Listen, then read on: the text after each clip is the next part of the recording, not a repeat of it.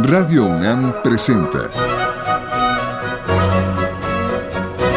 Retrato Hablado, Segunda Época. Una serie a cargo de Elvira García.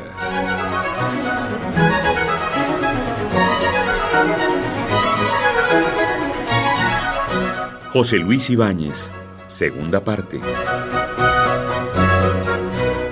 ¿Qué tal amigos? La semana pasada, fecha en que empezamos a dibujar el retrato hablado del director de teatro José Luis Ibáñez, hicimos un paseo rápido por todos los géneros teatrales en los que el maestro ha trabajado a lo largo de su carrera, que suma poco más de medio siglo.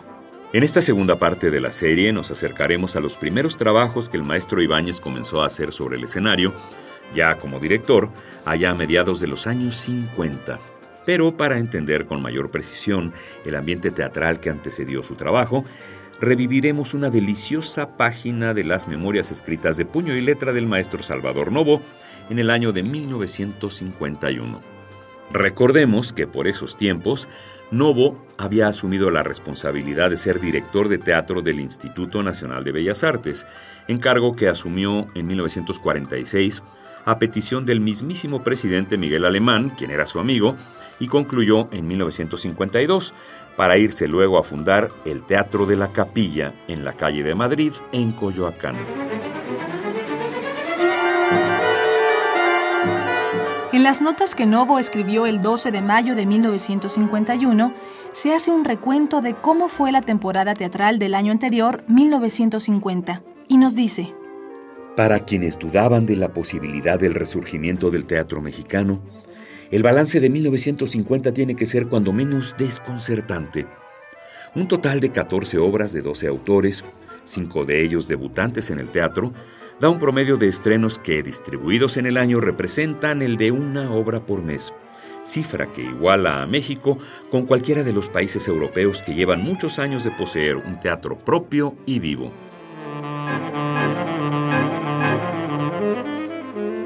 El fenómeno es particularmente interesante porque desde el advenimiento y la entronización del cine en México se había adoptado una actitud pesimista con respecto a la posibilidad de que el teatro, asesinado a mansalva por el cine, resucitara.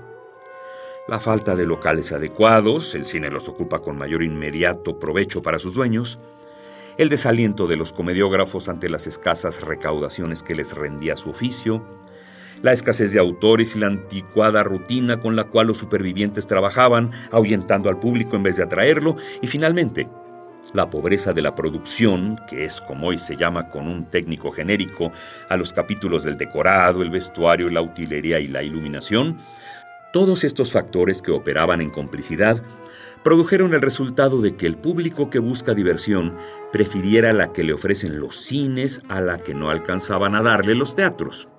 Los viejos actores profesionales indujeron de ese resultado y sin mayor análisis de sus causas, la conclusión de que en México el teatro estaba muerto, de que no se podía hacer teatro en México y de que debíamos resignarnos a semejante calamidad. Y agrega Novo. Cuando el presidente alemán, al inaugurar su mandato, fundó el Instituto Nacional de Bellas Artes le encargó deberes específicos de fomento de las artes, el del teatro fue uno de los problemas más agudos a que el IMBA atendió. Para resolverlo partió de realidades. No había actores, no había público, no había obras y no había locales. Pero mientras hubiera mexicanos habría esperanzas. Mientras hubiera gentes, de ellas podrían salir no solo el público, sino los actores y los autores, los escenógrafos, los directores, todos los técnicos necesarios para construir entre todos una diversión superior, capaz de sacar a cuando menos una parte redimible de la población de los antros tenebrosos en que miran imágenes, a las galas luminosas en que se pusieran en contacto con seres humanos en carne y hueso. Pero hagamos a un lado momentáneamente esta página en la que Novo hace el recuento de sus logros teatrales y vayamos a charlar con el maestro José Luis Ibáñez, quien responde, sin duda con tirabuzón, a preguntas que parecen nunca gustarle. Lo que pasa es que en 1954 yo participé como los alumnos de teatro de la facultad en un festival de teatro que Héctor Mendoza organizaba por cuenta de difusión cultural. Y ese festival estaba dedicado a convocar a todas las facultades para que cada facultad presentara una obra con un grupo de teatro de gente de cada facultad. En la Facultad de Filosofía y Letras se presentó la obra El Gran Dios Brown. Y yo tenía una escenita de cuatro minutos al empezar la obra y afortunadamente desaparecía. Entonces, en el tiempo en que yo salía de escena, fui acumulando otros quehaceres porque yo no tenía que regresar.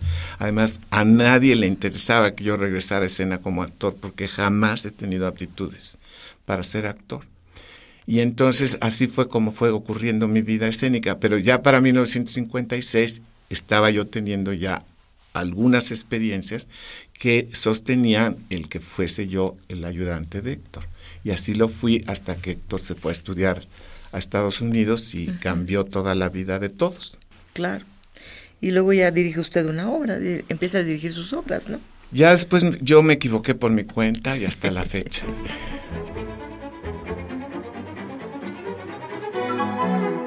El entorno en el cual Ibáñez se acercaba por primera vez a los escenarios teatrales en 1954 no distaba mucho de ese que Salvador Novo testimonió en sus memorias, recopiladas y prologadas por José Emilio Pacheco y publicadas por Conaculta en 1994. En otro pasaje, escrito como ya dijimos en 1951, Novo nos dice, el IMBA fundó una escuela de arte teatral que a la fecha cumple cuatro años de fecundo trabajo para forjar actores y escenógrafos.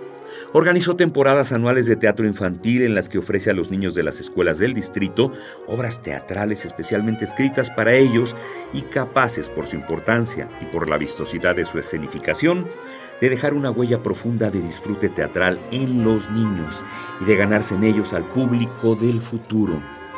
Y sigue diciendo el poeta, cronista y dramaturgo Salvador Novo. Pero lo que sin duda ha constituido el mayor estímulo, la más fuerte reactivación teatral entre los pasos dados por el IMBA, es la aparente audacia de acometer, desde 1948, la puesta en escena de obras importantes del repertorio universal, no acudiendo para ello a los actores profesionales, sino a los jóvenes adiestrados en su propia escuela de arte teatral.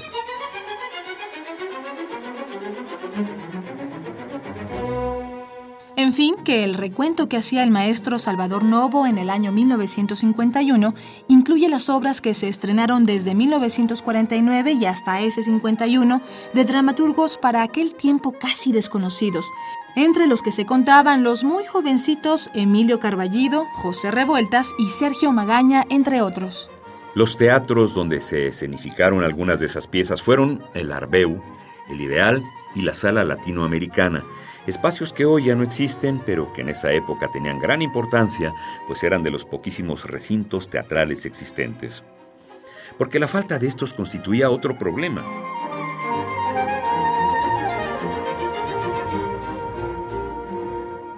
Yo no quiero ser el definidor de lo que he hecho.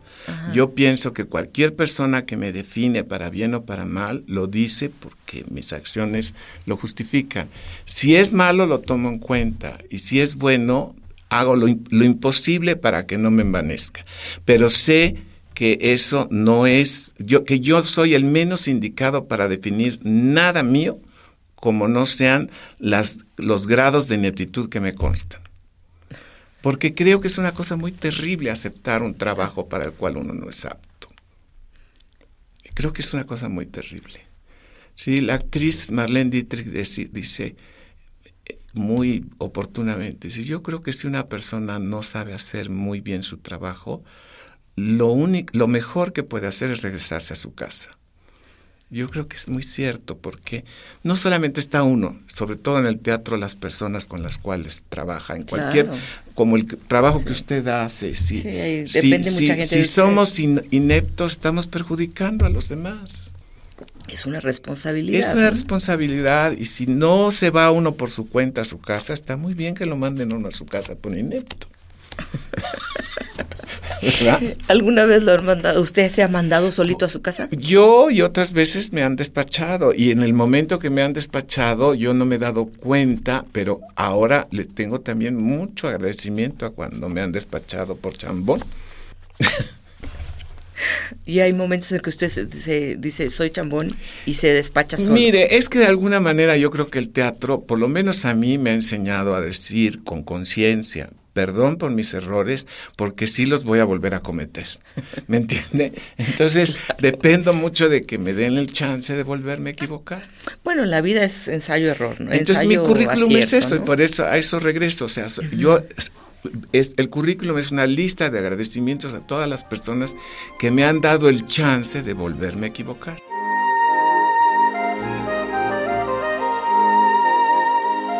Ha sido usted nombrado más de tres veces el mejor director del año. Eso dicen de mí, yo lo acepto, pero no lo va usted a oír de mí. No, yo lo sé, yo sé, ya, entendí. No voy a, no voy a encontrar en usted este la palabra laudatoria o halagadora a su propio trabajo. Sí, porque yo estoy de acuerdo con los que los que me critican y me dicen cosas muy censurables de mí, yo estoy de acuerdo con ellos. ¿Aprende usted? ¿Ok? No sé si aprenda, pero aprender quizá me ayudaría a corregir, pero no, yo sí, con el, a veces inmediatamente y a veces con el tiempo, digo, tenía razón en ese momento no lo puede reconocer, pero quizás después sí. Pues si no se da uno cuenta, pues ¿para qué vive, no? Digo, pero si, si alguien me ha señalado algo, tarde o temprano me he dado cuenta de que tenía razón. Ahora, ¿qué hace uno con la lección? Eso sí ya es responsabilidad de cada quien. Pero siempre lo que sí me nace es decir, pues sorry. sí.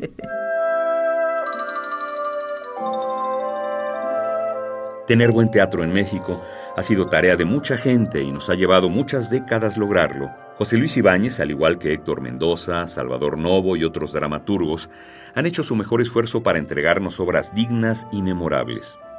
Sin embargo, el teatro es una disciplina artística que en nuestro país siempre necesita más apoyo en todos los órdenes. Los mexicanos no somos asiduos consumidores de buen teatro y sabemos que sin espectadores el show simplemente no tiene sentido de existir.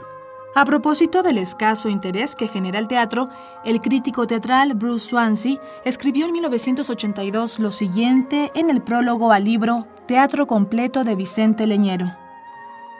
Frente a la narrativa, Azuela, Rulfo Fuentes, la dramaturgia ha tenido escasa importancia. Esto obedece, entre otras razones, al hecho de que para ser consumida la literatura dramática exige una serie de elementos costosos externos que forman parte de la representación, mientras que teóricamente la narrativa solo exige un lector, claro está, además de un complejo mundo editorial, promoción, publicidad, etc. De cualquier forma, la relación del consumidor con el texto es distinta, en la medida en que una novela puede o no ser leída mientras que es difícil, si no imposible, conocer una obra de teatro sin que haya sido puesta en escena.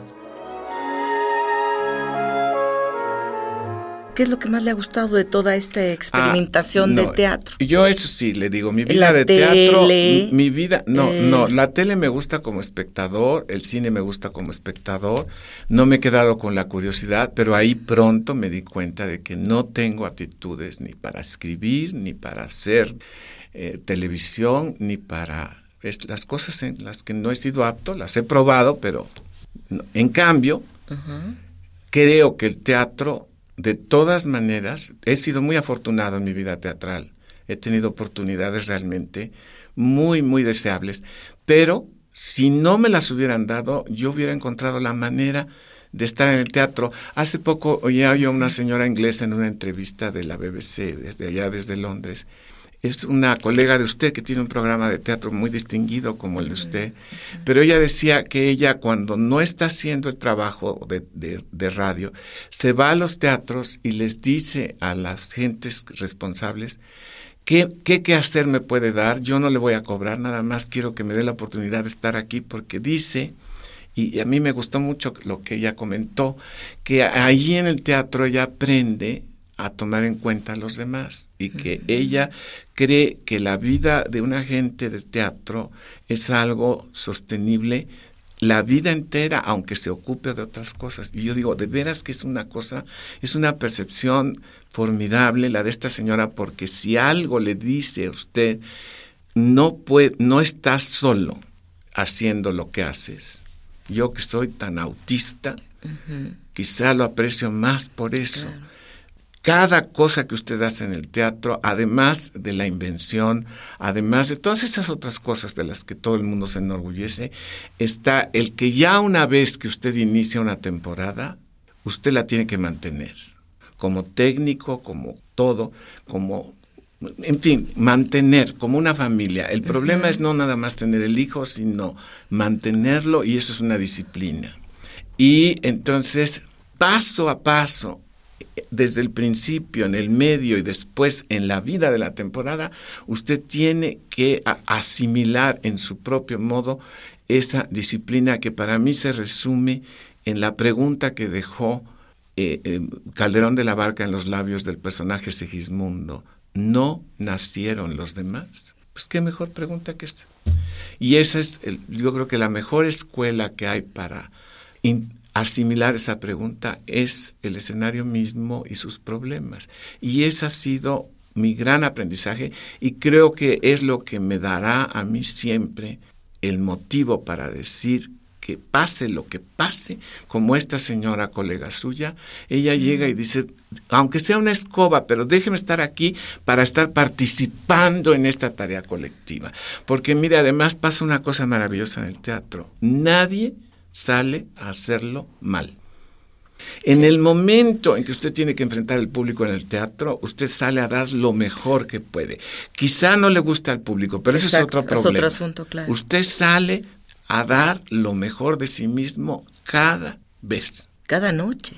Y pueden ser muchas noches, durante muchos años. Y matinés, y días, y ensayos, etcétera. Ahora, no siempre hacemos lo mejor, pero salimos a hacer lo mejor.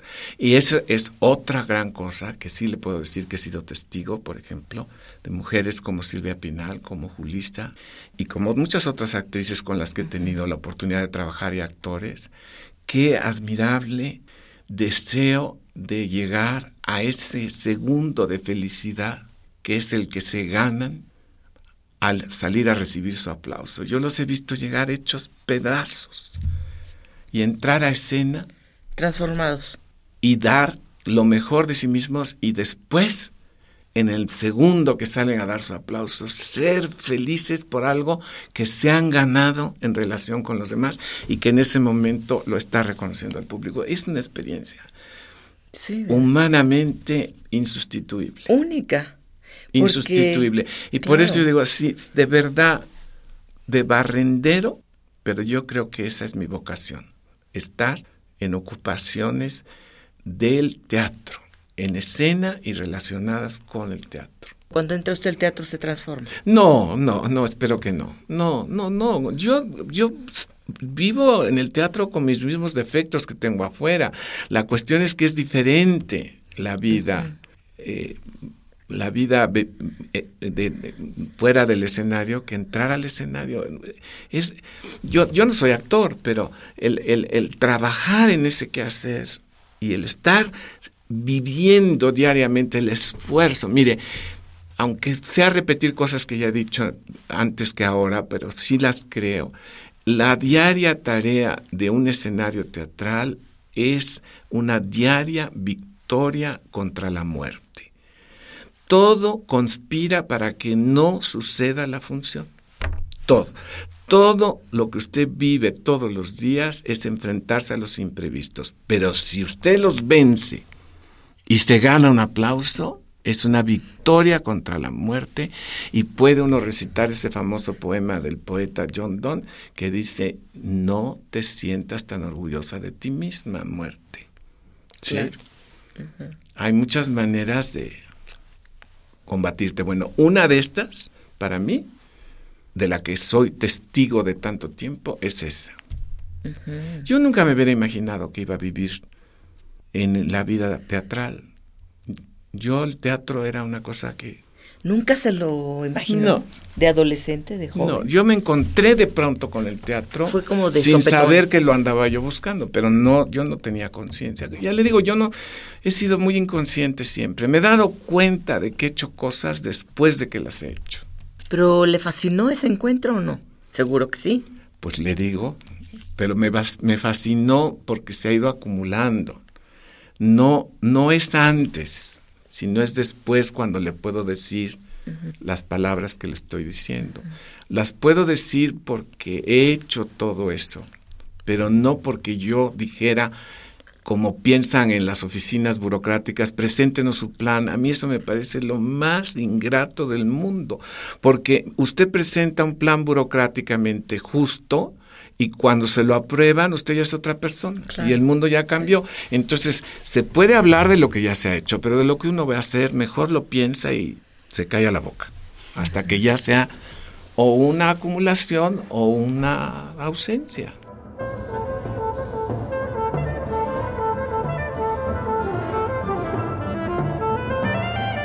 Retornemos al texto de Bruce Swansea en el que reflexiona acerca de las razones por las cuales la dramaturgia tiene escasa importancia en nuestro México. Dice el crítico, Otro factor que influye en la desigualdad entre la narrativa y la dramaturgia es la fragmentación, es decir, el aislamiento entre los diversos factores que integran esa realidad llamada teatro. También quizás podríamos considerar a las telenovelas como una de las causas de la decadencia del teatro, sobre todo del hábito de ir al teatro, ya que ofrecen con toda comodidad esencialmente el mismo asunto que el melodrama escénico. Finalmente, las siempre escasas posibilidades de representación sujetan a ciertos autores a fronteras estrechas tanto estilísticas como ideológicas. El Teatro Nacional debe su sobrevivencia al desplazamiento del texto a favor del montaje, lo cual ha producido una criatura deforme. La diezmada tradición escénica ha seguido su rumbo, aunque entre los escritores y los directores haya existido escasa o nula relación, salvo ciertas excepciones.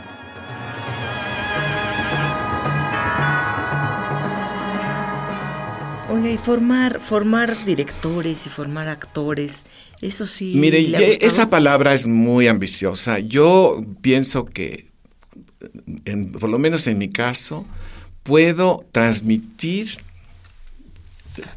cosas relacionadas con el trabajo de la actuación, con el trabajo de la adicción. Pero formar a una persona, jamás.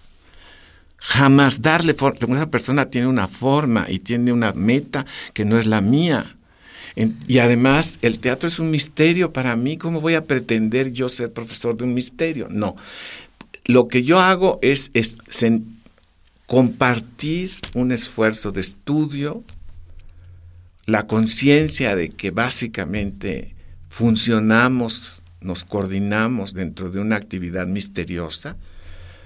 Es, es muy legítimo que la queramos explicar, pero ninguna explicación es satisfactoria, porque es un misterio. Nadie sabe por qué ni cómo, nada más a veces sabemos cuándo. Y este imán que hay entre los que llegan y los que, los que estamos o ofrecemos algo en escena, sí tiene también aspectos profesionales, legales, sociales, etcétera, que sí se pueden estudiar y que sí pueden formar una didáctica. Pero yo en mí, la ambición de que alguien diga, a mí me formó el señor Ibáñez, lo primero que hago es pedirle perdón. Porque formar de verdad que a nadie. Más bien yo pienso que uno si tiene esa ambición más de forma que forma. Pero no, no hablo en general, hablo en particular mío. Yo pienso que si yo tuviera que formar a alguien, como en esa obra Pigmalión, Ajá. yo la estaría deformando, no lo estaría. No lo estaría ayudando. No, para nada. Bueno, entonces, ha dado un taller de actuación y teatro. Quitémosle el término formación. Eso es. Este, Estudio, estudio, compartir el deseo de ir más allá del problema ¿sí? y transformarlo en vida escénica.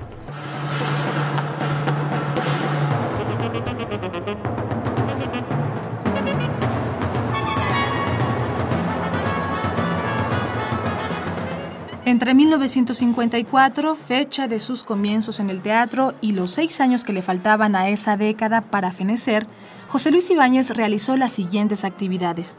Fue asistente del director Alan Lewis en las obras El Gran Dios Brown de Eugene O'Neill y Enterrar a los Muertos de Irving Shaw. Fue asistente de Héctor Mendoza durante los cuatro programas teatrales que emprendió Mendoza con el grupo Poesía en Voz Alta.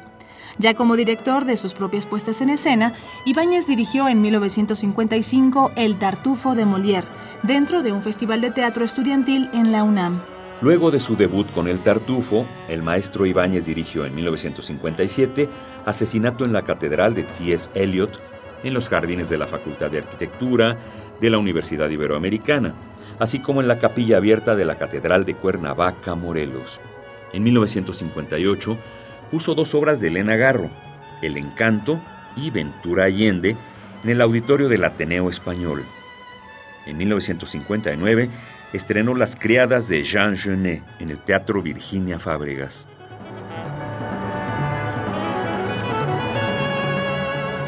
Es como crear otra familia, ¿no? Habla usted de la familia no, ojalá o la no, responsabilidad las familias, del teatro. Las familias tienen otras.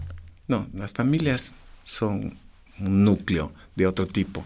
No, no, no nos llaman para que seamos familiares ni para que nos casemos. Pero influye usted en, en esos Pero no, no, alumnos. no, la- la- lo sano del teatro es no hacer familia, porque las reglas familiares no, no ayudarían a mi manera de ver al teatro. Yo las combato. El- eh, esta, este trato dice que aquí somos una familia, ojalá que no. Sí, porque hay muchas familias disfuncionales, ¿verdad? La mayoría. no, ojalá que no. Yo respeto mucho a la familia, pero no la confundo con el teatro. El teatro, si usted viene a cobrar por lo que hace, no viene por motivos familiares, ¿sí? Y usted no puede ir a misa como, como si fuera a encontrar a su familia. Usted va a misa para encontrar la redención de sus pecados, que es muy distinto, ¿verdad? Para, para cultivar otras cosas. Pero vaya, no, no crea que yo quiero definir las cosas para los demás. Se, la- se las digo con la intención de atender el deseo de usted de que yo le diga lo que yo pienso o, lo que, o algo de lo que yo he hecho. Y eso sí lo pienso. Yo en mi trabajo no quiero fomentar este, lazos familiares. Quiero lazos profesionales y quiero compartir objetivos espirituales, pero sí la conciencia de que estamos en una profesión y que con un peso que usted gane, mal o bien pagado, usted está en una profesión, no está en una afición. La afición es espiritual, pero la profesión tiene otras exigencias que sí vienen en el campo de la legalidad, de la responsabilidad social, muchas otras cosas. O sea que eso no es familia.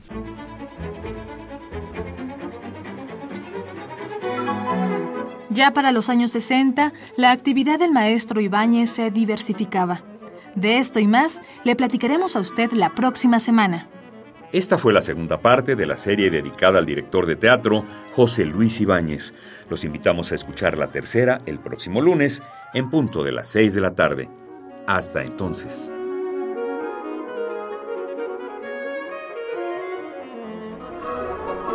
Radio UNAM presentó